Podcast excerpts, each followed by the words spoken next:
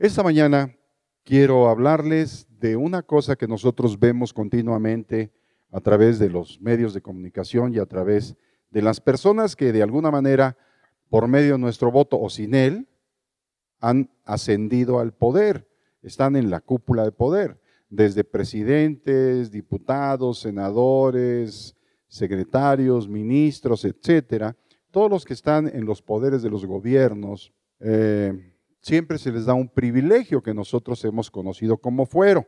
El fuero es aquella, aquel privilegio que les permite tener como beneficio gozar de ciertas defensas, de ciertas canonjías, de ciertos privilegios que les eh, van a resguardar de la persecución de la autoridad en caso de que ellos abusen de su poder o hagan cosas que van en contra de las propias leyes que ellos legislan o, las leyes que ellos promueven. Ese fuero es el que nos ha permitido ver casos como el de aquella joven poblana que le arrojaron ácido en, su cuerpo eh, por parte de un diputado y al diputado no le pudieron hacer nada. Lo zarandearon un poquito con las noticias, pero finalmente el tipo salió impunemente porque tenía el fuero que el gobierno de aquella entidad le concede a los que son representantes públicos o políticos. Eso es el fuero. Como ese hay, hay infinidad de casos de abusos, de despojos, de injusticias. El fuero es el conjunto de privilegios o exenciones jurídicas de las que goza una persona. Eso quiere decir que son privilegios porque se trata de un beneficio que solo gozan ciertas personas, porque no es para ti ni es para mí. Nosotros si cometemos algo, ¡pum! Ahí va la sanción. Pero a ellos no, porque tienen fuero. Ellos pueden hacer casi, casi lo que quieran, pisotear las leyes, eh, pasarlas por eh, debajo del monumento de la revolución. Ya ves que está en arco, ¿no? Entonces la pasan ahí por debajo del monumento de la revolución y nadie les dice nada, ellos transgreden las leyes porque disponen de una cierta inmunidad mientras ejercen su función. Incluso a los que han sido en nuestra patria, en México, presidentes, todas las atrocidades que ellos ya hayan llegado a hacer durante su gestión, durante su mandato, les son perdonadas de por vida. Por eso nosotros en gobiernos pasados oímos nada más la alaraca que hacen los nuevos gobernantes de que los vamos a perseguir y que contra los corruptos y que no sé qué y nunca les hace nada, porque ellos son iguales que los otros, ¿no? Porque tienen fuero. Eso es el fuero. Sin ellos, sin el fuero, ellos podrían ser acusados de un delito inexistente, porque también dentro de la política que ellos manejan hay cochinadas, hay traiciones. Entonces pueden, eh, sin el fuero, podrían ser acusados de cosas que no hicieron y se les van encima. Por eso el fuero de una manera, pues es bueno, pero cuando no se aplica bien es malo. ¿Se acuerdan de un juez de la Suprema Corte de Justicia que tenía una amante y la amante le empezó a reclamar, tenía un hijo con la amante y después el juez, abusando de su autoridad, la mandó a la, prisión sin razón? Y ahí estaba escondida y callaron a todos los periódicos. Hay, hay muchas injusticias. El Señor, nuestro Dios, está molesto porque han torcido el derecho y la justicia y no han usado ese, esa autoridad que les dio, porque acuérdense que Dios quita y pone reyes, incluso, eh, como dice en el libro de Daniel, puede constituir por rey al más bajo de los hijos de los hombres. Así que no nos extrañe si un loco toma eh, el gobierno de un país, una persona como Nabucodonosor, que anduvo siete años loco, pero después finalmente fue juzgado por Dios. Muy bien, eso grosso modo es el fuero. Eh, ahora bien, ¿qué pasa con nosotros, los creyentes de Dios? ¿Acaso tenemos fuero como para quebrantar las leyes de Dios? O sea, entre nosotros hay, según apóstoles, pastores, profetas, evangelistas y maestros, diáconos, ancianos, presbíteros, etcétera, ¿Acaso hay entre nosotros personas o dentro del pueblo de Dios que puedan transgredir las leyes de Dios, como lo hacen los gobernantes de las naciones, y salir impunes, salir sin, sin castigo? Yo digo que no. Dios no puede ser burlado. Todo lo que el hombre siembre, eso mismo segará. Y así lo dice Gálatas. Todo lo que el hombre sembrare, eso mismo segará. Por lo tanto, vamos a ver qué dice la Biblia y conozcamos de este tema para que no pensemos que alguien es especial para Dios y Dios le permite pecar sin sufrir la pena o el castigo por su pecado. Veamos qué, qué hacemos los seres humanos, lo vamos a, a ver reflejado en la palabra del Señor. Maridos, estad atentos. Esposas, estad atentas. Niños, hola, bienvenidos. Jóvenes, también. Adela, ¿cómo estás? Adela, de San Felipe del Progreso. Te enviamos un saludo desde aquí, como saludamos también a, Roma, Roma, Italia, eh, como saludamos también a Alemania, le, vamos, a decir en, alemán a Nancy eh, una bebida hecha de malta, de cebada, que se llama whisky. Entonces, para decirle hola a Nancy, le vamos a decir whisky lucan, que eso traducido quiere decir tómate un whisky en el lugar del can. Whisky lucan. Hola, Nancy. Hola, Irina. Hola, Angélica, hola a todos y cada uno de los hermanos que nos ven en diferentes partes del mundo. Gracias por conectarse a aprender de esta enseñanza. Éxodo 32, versículo 19. ¿Qué vamos a ver? Que Moisés cuando subió al monte, Dios le reveló su palabra, Dios escribió con el dedo de Dios unas piedras que Moisés se había alisado, unas, unas tablas de piedra, y se escribieron ahí los diez mandamientos que están en toda la palabra de Dios. Y cuando Moisés venía contento bajando del monte, dice que aconteció, versículo 19, que cuando él llegó al campamento donde se había quedado Israel, vio el becerro y las danzas. Ardió la ira de Moisés y arrojó las tablas de sus manos y las quebró al pie del monte. ¿Qué había pasado? Mientras Moisés estaba arriba orando en la presencia del Señor, el Señor le revelaba su palabra y la escribía en esas tablas que de piedra que Moisés se había alisado, en el pueblo abajo ya se habían degenerado, ya se habían pervertido, ya se habían vuelto a Egipto y estaban adorando a lo que habían visto hacer a los egipcios allá. Ya se habían otra vez paganizado, se habían olvidado de, de, que Dios abrió el mar, de que habían pasado en seco, se habían olvidado de que Dios había hecho las aguas amargas dulces, se habían olvidado de las plagas, todas las maravillas del Señor las habían olvidado y ahora volvían a sus cochinas tradiciones. Ah, hicieron un becerro y lo adoraron. Cuando Moisés ve esto, ardió en ira. Aunque de la Biblia dice que Moisés era el más manso de toda la tierra, Moisés se llenó de ira, arrojó las tablas de sus manos, la ley de Dios, y las quebró al pie del monte.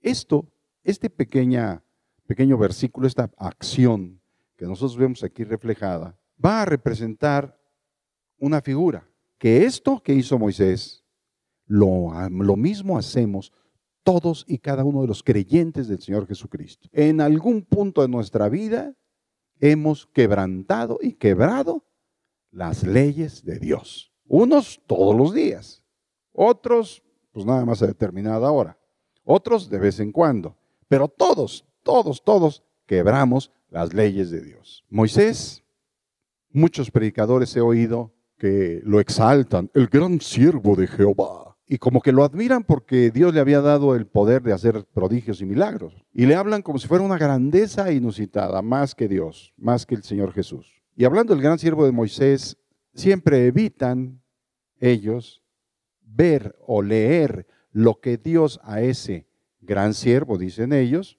Moisés era un siervo normal, hizo. ¿Qué le pasó a Moisés? ¿Era especial Moisés porque podía convertir el, el agua en sangre? ¿Porque podía hablarle a los cielos y hacer que granizara? ¿Porque podía hablar a las plagas para que cayeran sobre las bestias, los ganados y los egipcios? ¿Porque podía sacar piojos de la tierra? ¿Porque abrió el mar?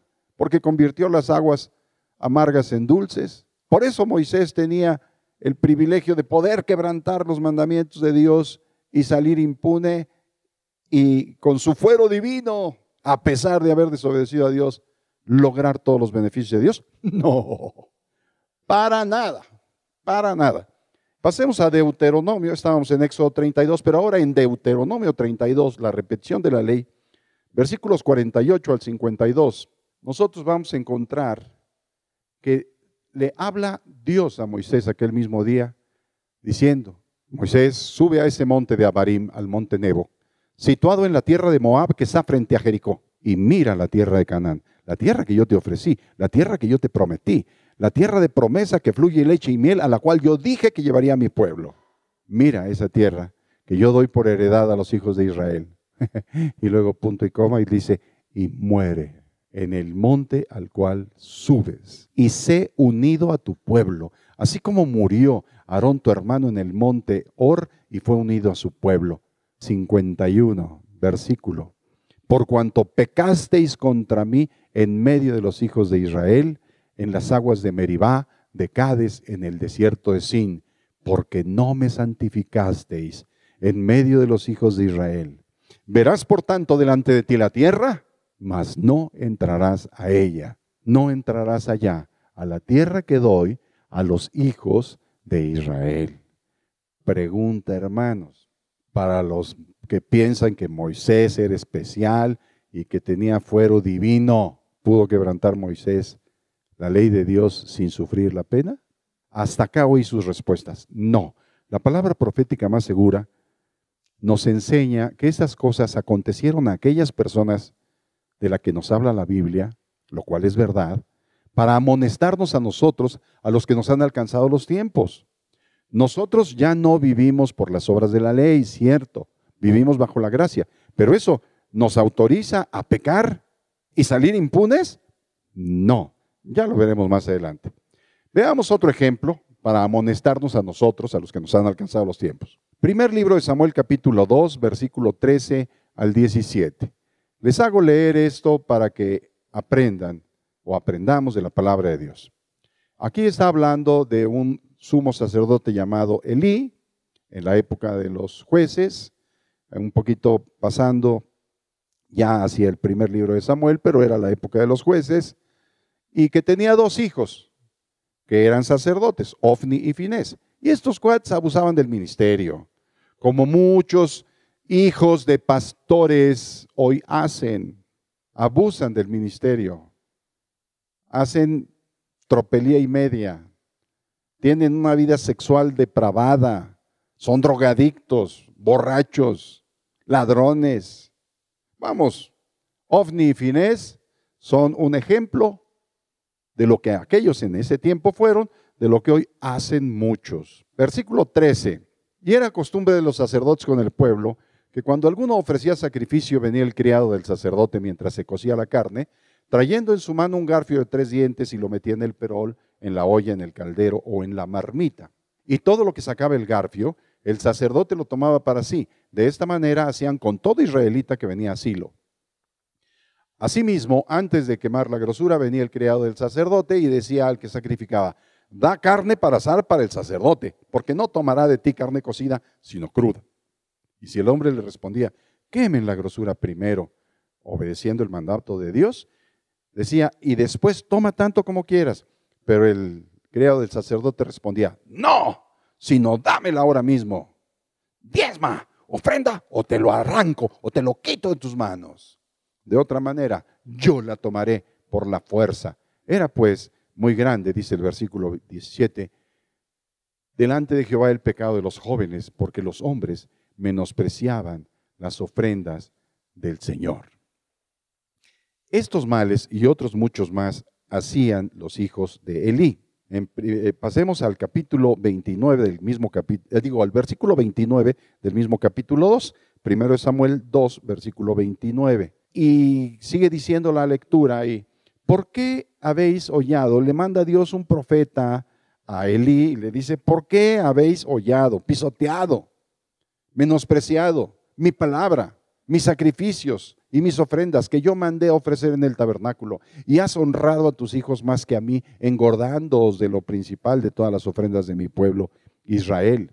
Hoy yo conozco de muchos hijos de pastores y de muchos pastores que por un tiempo sirvieron a Dios, hoy ya no lo sirven. Lo sirven no sé quién será su Dios, porque al Dios del cielo no lo, no lo están sirviendo. Usan de prepotencia, de fuero, de, jactancia, de soberbia, y menosprecian los, las cosas que nosotros le ofrecemos a Dios. Menosprecian los cantos, menosprecian las oraciones, menosprecian la palabra del Todopoderoso, menosprecian lo que sus padres en otro momento hicieron.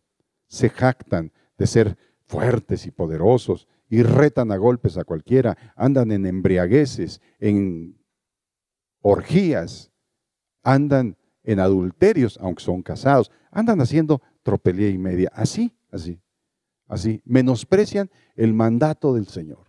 Estos son malos hombres. Dice más el versículo 30, por tanto, Jehová el Dios de Israel dice, yo había dicho que tú y la casa de tu padre andarían delante de mí perpetuamente, mas ahora ha dicho Jehová, nunca yo tal haga, porque yo honraré a los que me honran, y los que me desprecian serán tenidos en poco. Pueblo santo, tú que oyes de tantos testimonios de pastores y de apóstoles, profetas, evangelistas, maestros, etcétera, de los grandes siervos de Jehová, ¿crees que ellos puedan quebrantar o seguir quebrantando la ley de Dios y salir impunes, sin castigo, como se acostumbra en México? No, ni en México ni en ningún lugar de la redondez de la tierra. La palabra del Señor no puede ser quebrantada sin sufrir la sanción. No importa que los, gobiernos le den fuero federal o estatal a sus siervos, a ellos mismos, Dios les va a demandar qué hicieron con la autoridad, cómo la aplicaron. Sigue diciendo el versículo 31, he aquí vienen días en que cortaré tu brazo y el brazo de la casa de tu padre. Quiere decir, ya, ya está hablando de, de, una maldición sobre una descendencia. Mucha gente se pregunta, bueno, ¿por qué? ¿Por qué? ¿Por qué esto? Esto le ha pasado a toda la familia fulana de tal. Esas herencias de maldad, ahí están, ahí están. Hijo de tigre pintito, pues sí, se lo está llevando la desgracia. ¿Por qué? Porque hubo representantes de ese linaje, de esa familia, de esos apellidos, que fueron malos, ya murieron, pero dejaron una herencia de maldad a sus hijos. La única forma de romper con esa herencia de maldad es que la gente se arrepintiera, le pidiera a Dios perdón por, por sus pecados y reconociera a Jesucristo. No, recibe a Cristo en tu corazón. No, eso no. Arrepiéntete o perecerás. Deja de hacer lo malo. Eso es lo que está diciendo el Señor. Porque si no, la maldad, la herencia de maldad sigue, sigue, sigue. Versículo 32. Verás tu casa humillada mientras Dios colma de bienes a Israel y en ningún tiempo habrá anciano en tu casa. El varón de los tuyos que yo no corte de mi altar será para consumir tus ojos y llenar tu alma de dolor y todos los nacidos en tu casa morirán en edad viril. Y te será por señal esto, que acontecerá a tus dos hijos, Ofni y Finés, ambos morirán en un día. ¿Qué les esperaba a esos malos sacerdotes? muerte. ¿Qué les espera a esos malos siervos de Dios que pisotean la palabra de Dios, aunque viven bajo la gracia de Dios y no bajo las obras de la ley? Muerte. Yo ya conozco a muchos. Los primeritos que murieron por la pandemia fueron muchos que presumían, se jactaban, entre unos de ser apóstoles, de ser siervazos del Señor. Dios no pudo ser burlado y fueron a unos de los primeros que se llevaron. Y en cada nación, en cada país, de una manera o de otra, les acontece, no porque sean víctimas del Evangelio, no porque sean mártires del Evangelio, no, esos casos se, juzgan aparte, sino porque ellos en su vida pisotearon la palabra de Dios, no honraron a Dios con su vida, no lo tomaron en cuenta y ahora en el momento del juicio de Dios, porque como dijeran dentro de los católicos, a cada capillita le llega su fiestecita, pues ándele, ya le llegó su fiestecita y salió mal librado, bien bailado y hasta muerto. ¿verdad? Ofni y Finés murieron. Solamente les eh, remito al capítulo 5, versículos 16 y 18 de 1 de Samuel, capítulo 5, versículos 16 al 18, para que vean cómo se fue cumpliendo la palabra de Dios y que eh, llueva, truebe, truene o relampaguee, en algún momento del tiempo de vida que Dios dio a cada ser humano, esos padres que creen que tienen fuero familiar, que le dicen a los hijos, no hagas eso, no hagas eso, porque te voy a castigar, te voy a hacer. Y los hijos se le quedan mirando así con ojos de, órale papá, te estoy viendo, órale mamá, te estoy mirando. Y ven los hijos a los padres hacer cosas que les prohibieron a los hijos. Mal ejemplo, mal, testimonio. Los hijos dicen, te va a castigar Diosito así como tú me dices a mí, mamá. No, a mí no me castiga porque yo soy madre. Mm. Hermana, no hagas eso. No des mal testimonio a tus hijos. Primero de Samuel, capítulo 4, versículo 16. Dijo pues aquel hombre a Elí, un corredor, yo vengo de la batalla, he escapado hoy del combate. Y Elí dijo, ¿qué ha acontecido, hijo mío? Elí era el papá de Ofni Finés, como muchos pastores tienen a sus hijitos, ¿no? Y el mensajero respondió diciendo, Israel huyó de delante de los filisteos y también fue hecha gran mortandad en el pueblo y también tus dos hijos Ofni y Finés fueron muertos. ¿Cómo va la marcha de los muertos? Tan, tan, No, no, esa es la de las bodas, ¿no? No. ¿Cómo, cómo es la otra? Tú, tú tocaste una marcha que, que nunca supo que era, ¿verdad? Pero... ah, dice Andrés, tan, tan, tan, tan, tan, tan, Ofni Finés. Chuparon faros.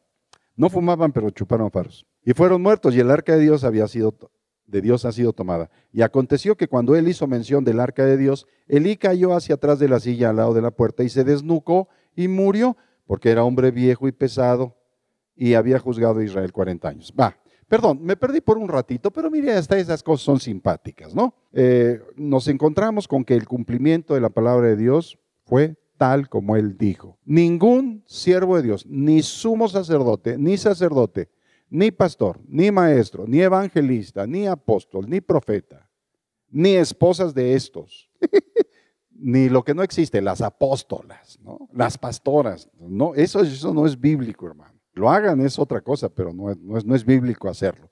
Porque no se le permite a la mujer ejercer autoridad ni dominar al varón, sino estar sujeta. El varón es cabeza de la mujer, no la pastora va a ejercer autoridad sobre el marido, jamás. Así que a las pastoras enderecense, pónganse en la brecha del Señor y caminen derechito como Él manda. Nadie podemos burlar a Dios. Tengo otros ejemplos, hermanos. Tengo el ejemplo de, de David, David el rey, el cantor de amores. Bárbaro. Dios le quitó el reino a Saúl y se lo dio a David. Y David era bueno para la batalla. David escogido por Dios, David el que Samuel le dijo, ah, tú eres el ungido del, Señor. David, a quien Dios le dio el reino de Israel. El primer rey de Israel fue Saúl, pero el segundo rey era una chulada de rey.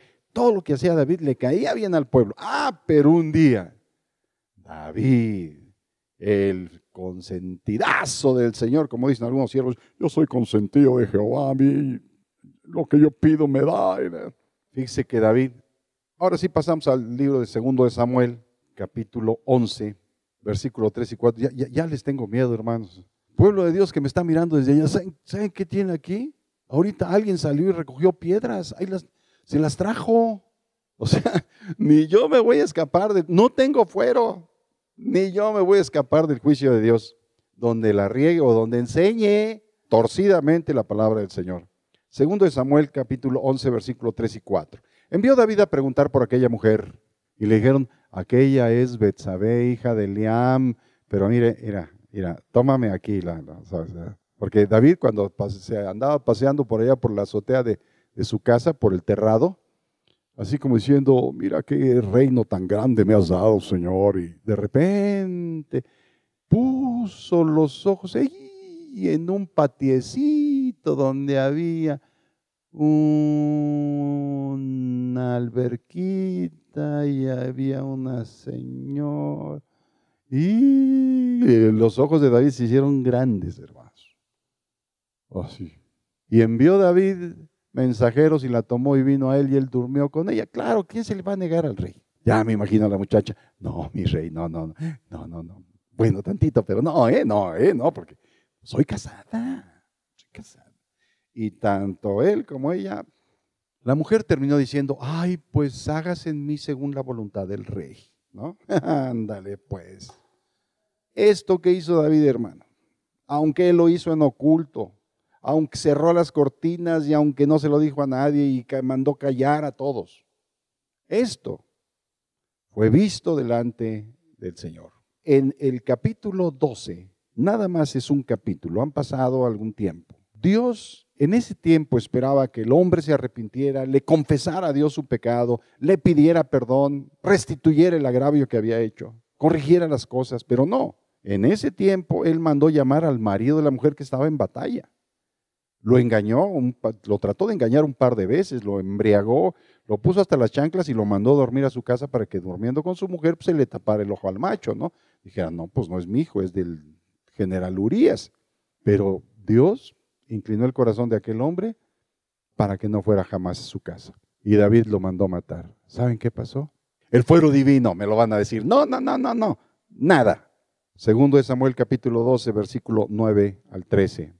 Le dice Dios por medio de Natán el profeta, David, ¿por qué pues tuviste en poco la palabra de Jehová haciendo lo malo delante de sus ojos? Nadie te vio, el Señor sí, porque sus ojos están sobre todos los seres humanos de la tierra. El Dios de los espíritus de, toda carne, tú le vas a ocultar tus intenciones más escondidas, tus pensamientos más recónditos. No, David. A Urias Eteo heriste espada y tomaste por mujer a su mujer, y a él lo mataste con la espada de los hijos de Amón, por lo cual ahora, ándele, el fuero no le sirvió. No se apartará jamás de tu casa la espada, por cuanto me menospreciaste y tomaste la mujer de Urias Eteo para que fuese tu mujer, así ha dicho Jehová, he aquí yo haré levantar el mal sobre ti de tu misma casa y tomaré tus mujeres delante de tus ojos y las daré a tu prójimo, el cual yacerá con tus mujeres a la vista del sol, porque tú lo hiciste en secreto, mas yo haré esto delante de todo Israel y a pleno sol. Pregunta al pueblo, ¿tuvo David fuero divino como para quebrantar la ley de Dios, hacer lo malo delante del Señor y salir bien librado? No, hermanos. Todos estos ejemplos yo se los estoy dando porque no hay ser humano en la tierra, por muy grande o alto que llegue a estar, por mucha autoridad que llegue a tener, no hay un ser humano quebrante la ley de Dios sin sufrir la consecuencia. Oiga bien,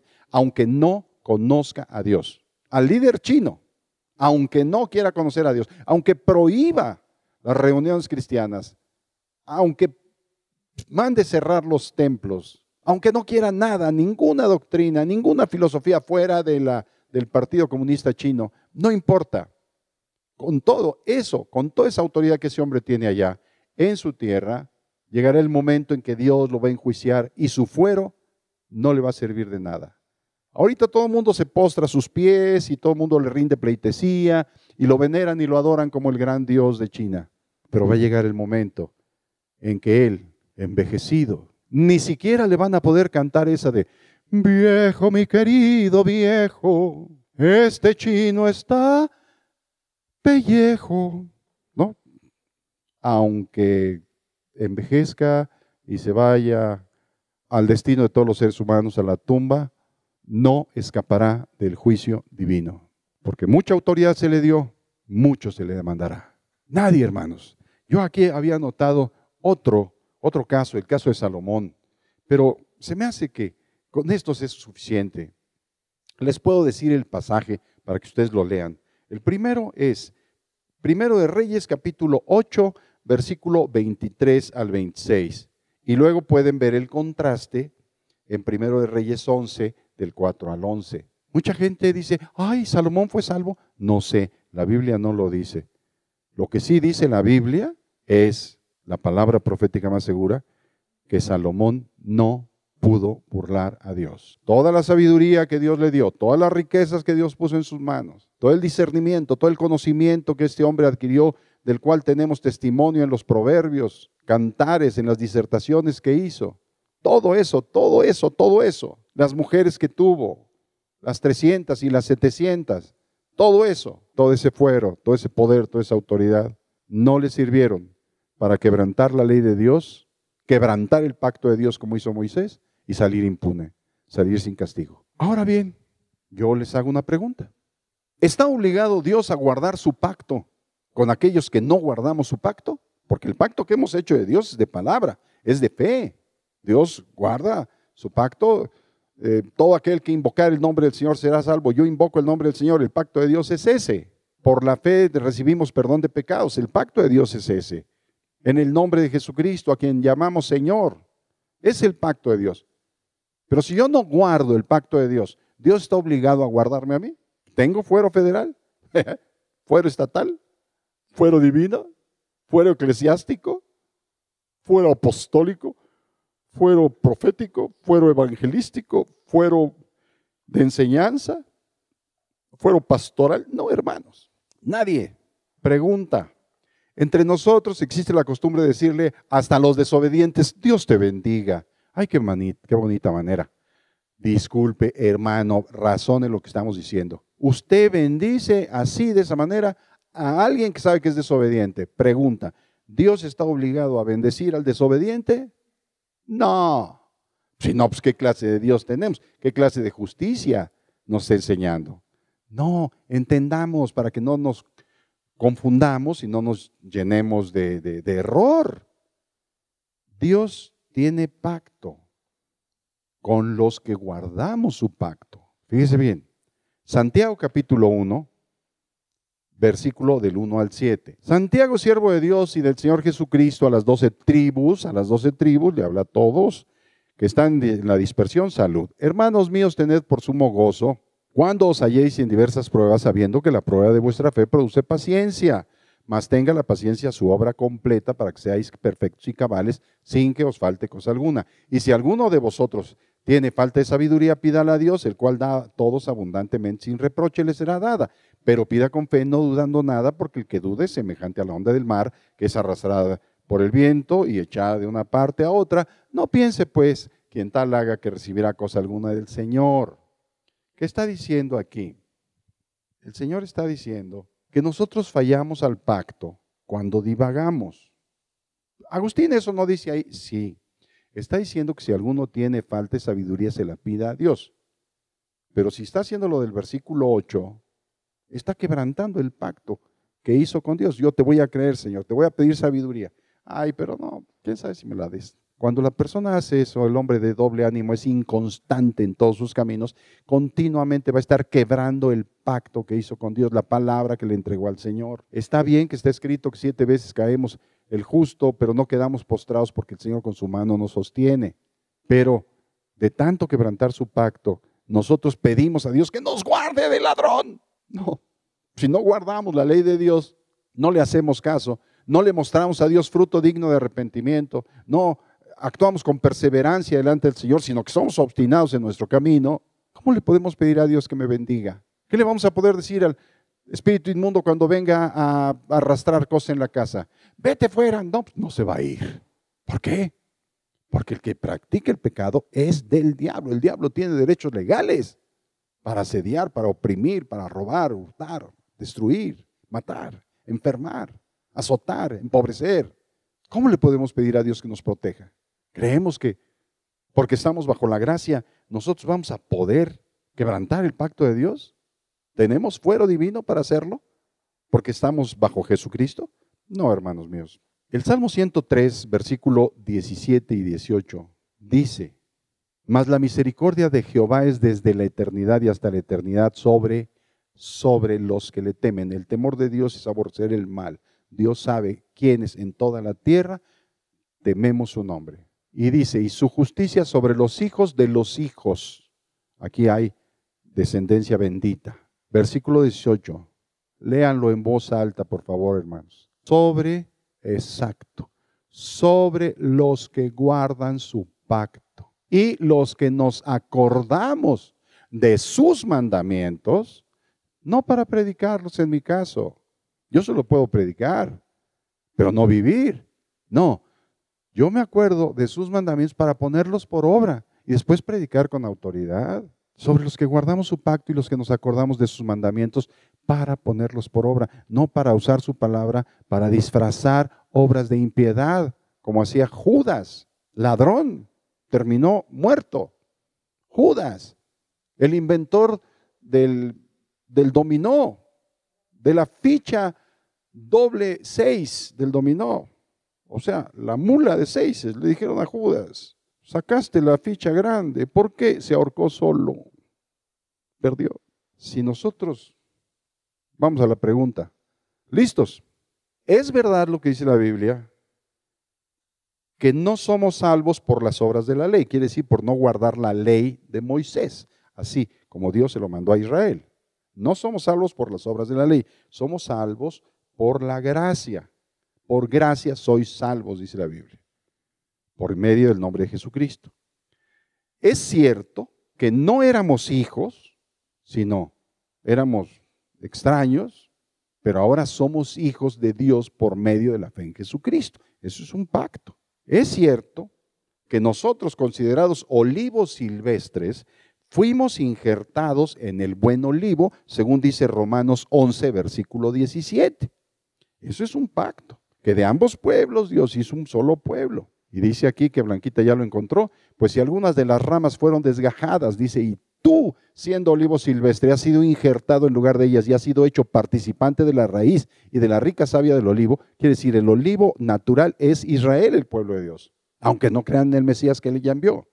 Nosotros, no siendo judíos, siendo gentiles, fuimos injertados en ese, en ese olivo y participamos de la rica savia. Quiere decir, participamos de, las, de la herencia, de las promesas del Señor.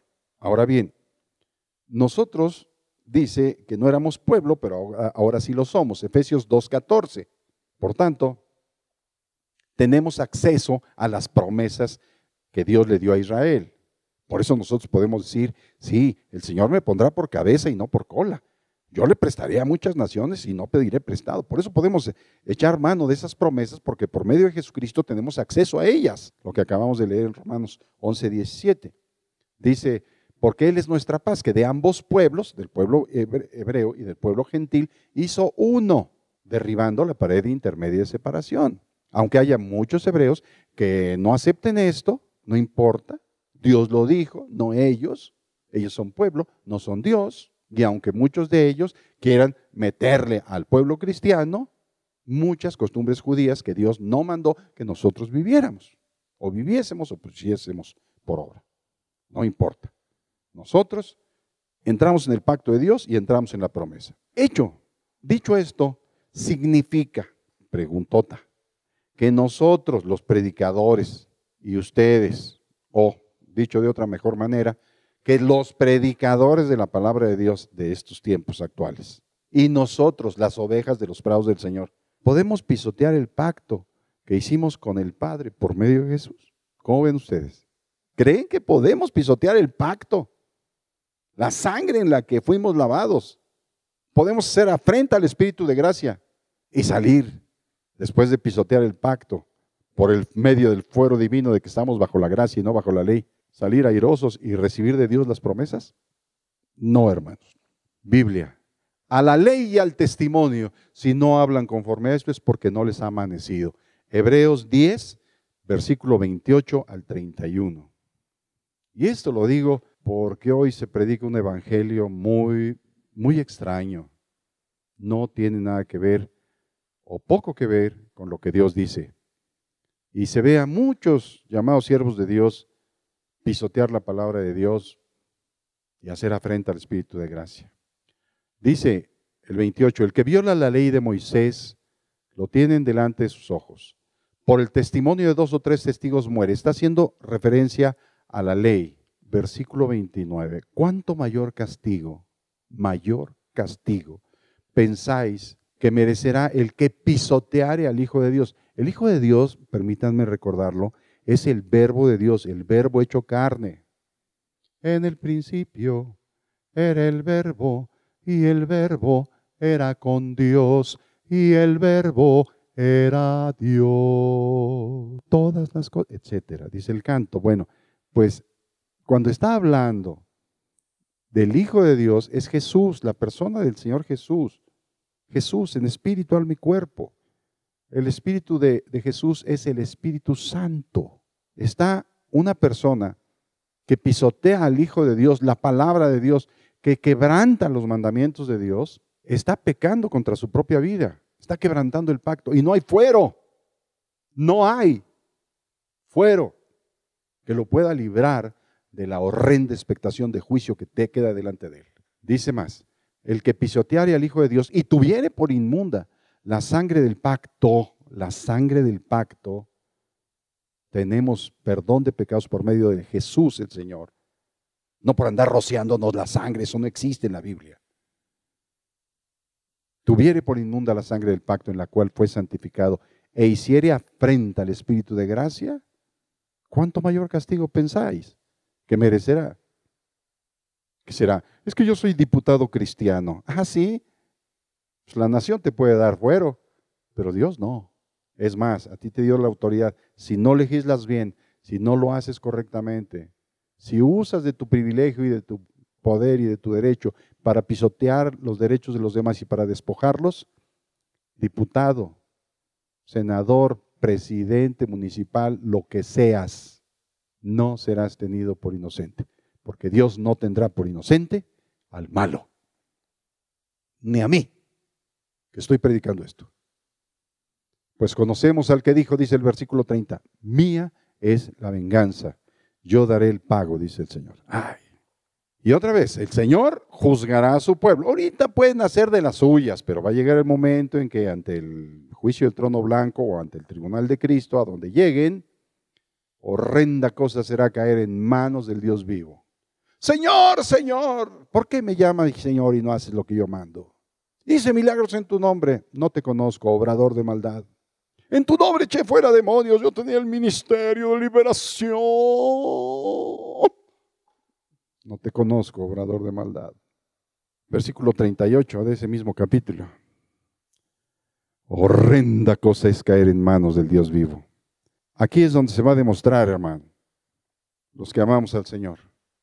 El que me ama, mi palabra guardará, mi pacto guardará. Lo tendrá como cosa preciosa temerá mi nombre, orará a mí, yo le oiré y diré, Hijo mío eres tú. Clama a mí y yo te responderé. Todas las cosas que están aconteciendo en el mundo, hermanos míos, están probándonos a nosotros, los que realmente somos gente que ama al Señor.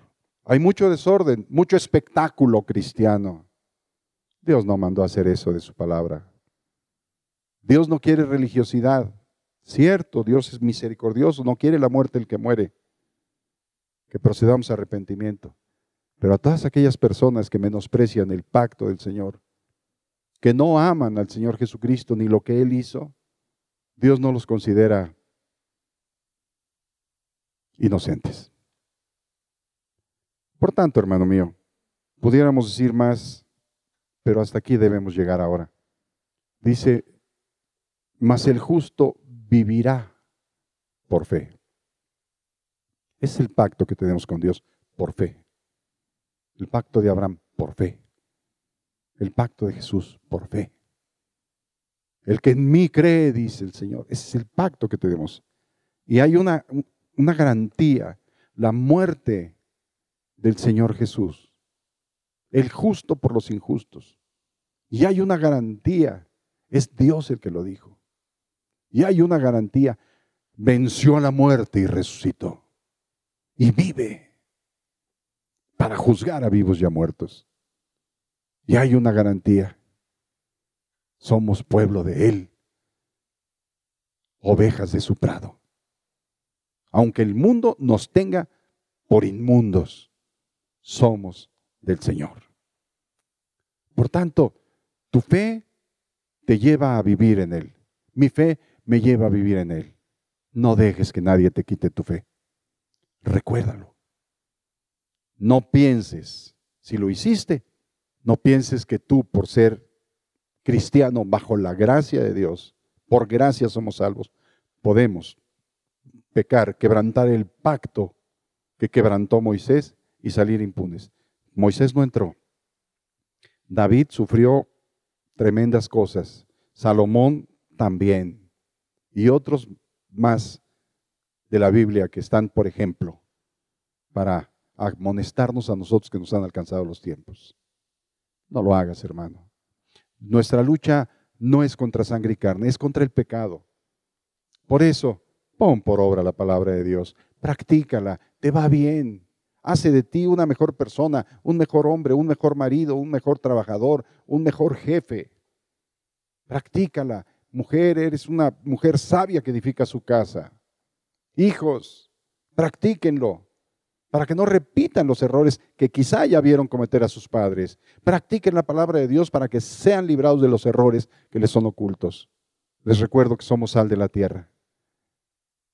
Pero somos sal mientras tengamos en nosotros la palabra del Señor. Pero si la sal, la palabra de Dios, se desvanece en nosotros, ¿con qué seremos salados? No servimos para nada, sino para ser echados fuera y hollados, pisoteados por los hombres. Hermanos míos, esta enseñanza espero que les haya quedado clara, porque le he pedido al Señor que les dé revelación y sabiduría en el conocimiento de su palabra, y no pequemos contra el Señor. Y si alguno hubiere pecado, todavía abogado tenemos para con el Padre. Confiésenle a Dios su pecado, pídanle perdón en el nombre de Jesucristo por haber menospreciado su palabra o por haber creído o pensado que usted o que otros tenían fuero divino. No hay tal cosa.